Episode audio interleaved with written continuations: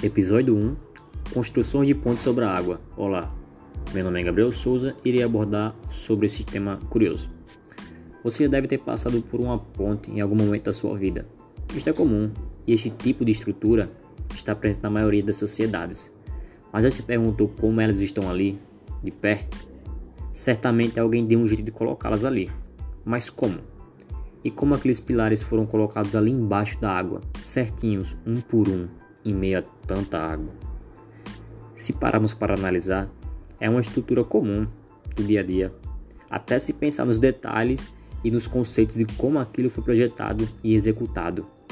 Os pilares são indispensáveis para se construir a ponte e é muito elaborado de se fazer, principalmente por eles ficarem abaixo da água e do solo, o mesmo solo sendo frágil e por vezes inacessível. Os pilares desempenham um papel fundamental para a sustentação. Eles são concretados dentro da água mesmo, por incrível que pareça, por meio dos tubulões. Tubulão são, tubo met são tubos metálicos com até 3 metros de diâmetro, cuja ponta é encravada no fundo do mar. Depois, a água do interior é bombeada para fora, um sistema de ar comprimido mantém o interior do tubulão seco, para que isso possa permitir que se escave por ali, a base na qual se assenta o tubo. À medida que a escavação prossegue, o tubo vai penetrando no solo. Em determinado ponto, a base ela é alargada para sustentar melhor o alicerce. Aí então, o tubulão é enchido com concreto e sobre ele se constrói um bloco, também de concreto que servirá de base para os pilares de sustentação da parte plana da ponte.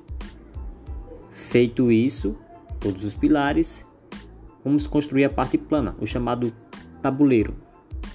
Tabuleiro é o nome dado ao pavimento de uma ponte, ou seja, a sua estrutura que suporta as cargas da circulação e as tramita os apoios laterais ou os elementos de suspensão. Ou seja, tabuleiro é a parte em que você transita com o transporte, carro, ônibus, bicicleta, moto, tanto faz.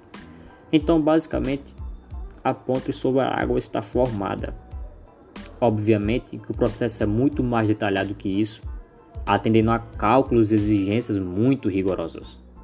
Porém, como falado anteriormente, estes são os conhecimentos base para a estruturação e de como saber o por trás de como é possível a ponte ser feita na água, com eficiência e maestria. Essa é a arte da engenharia. Até o próximo episódio de podcast. E mais uma frase de todo final de podcast. Quando alguém te perguntar sobre esse assunto, agora você pode pagar de intelectual.